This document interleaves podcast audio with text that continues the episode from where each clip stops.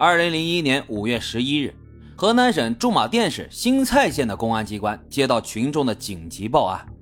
报案人声称，位于国道旁边的孙召集镇上有一个废品收购站发生了凶杀案。警察接到报警后，立刻赶到现场。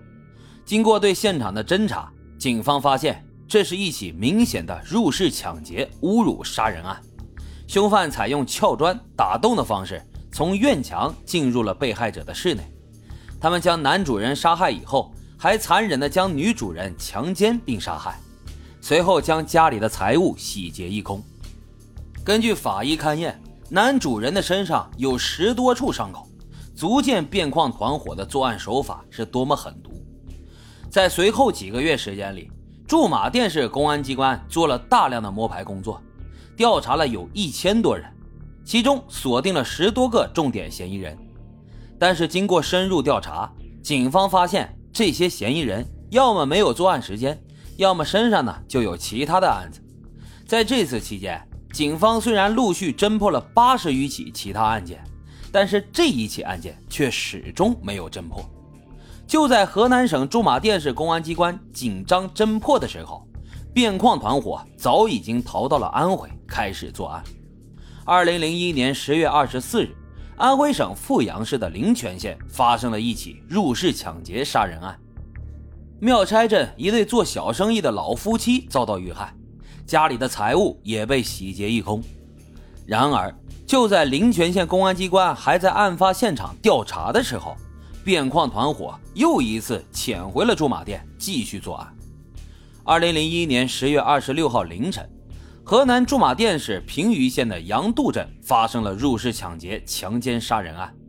一户人家的男主人、女主人和女儿三口被害，其中被害的女主人和女儿生前还被凶犯强奸过，凶犯同样是使用打洞的方式进入了室内，与前几起案件的作案手法基本一致。平舆县和灵泉县虽然隶属两个省份，但是属于相邻的地区。因此，两地公安机关迅速得知了两个地区发生的重大案件情况。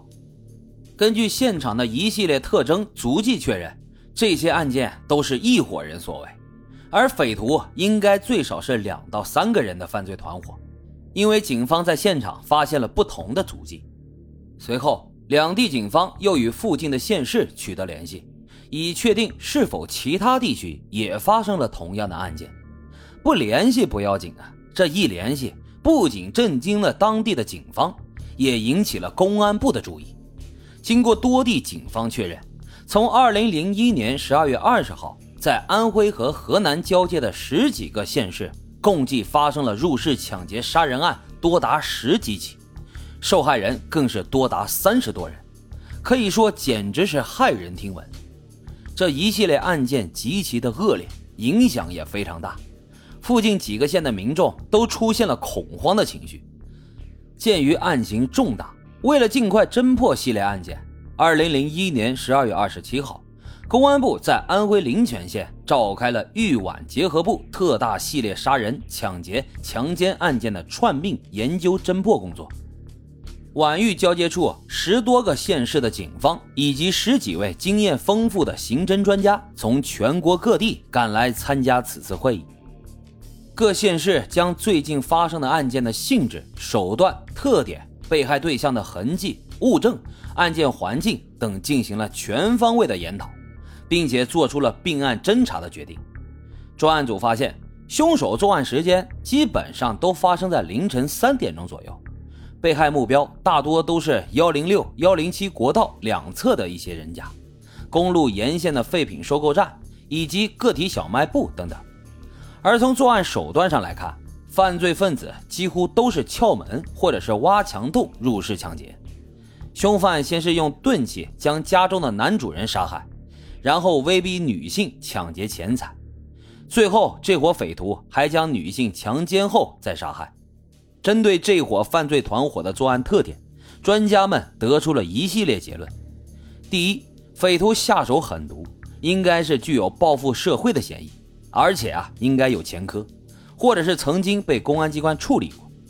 第二，匪徒屡屡在两省交界地区作案，说明他们对这一带的情况比较熟悉，活动范围也就在方圆几个县里。第三，匪徒应该是两到三个人，目标为国道旁边的小卖部、废品收购站等等，作案时间都在凌晨。根据这一系列的线索，各地公安机关开始了针对性很强的摸排和调查工作。他们先是把境内有前科的人员和长期不在家的人员进行了一轮摸排，同时积极发动群众，每个县市都印发了上万份协查通报，下发到各个乡镇。同时，所有干警取消休息，全天二十四小时不间断地进行调查。但是因为凶手作案几乎都是灭门，从来都不留活口，而现场呢也几乎不留下任何能够证明凶手的证据。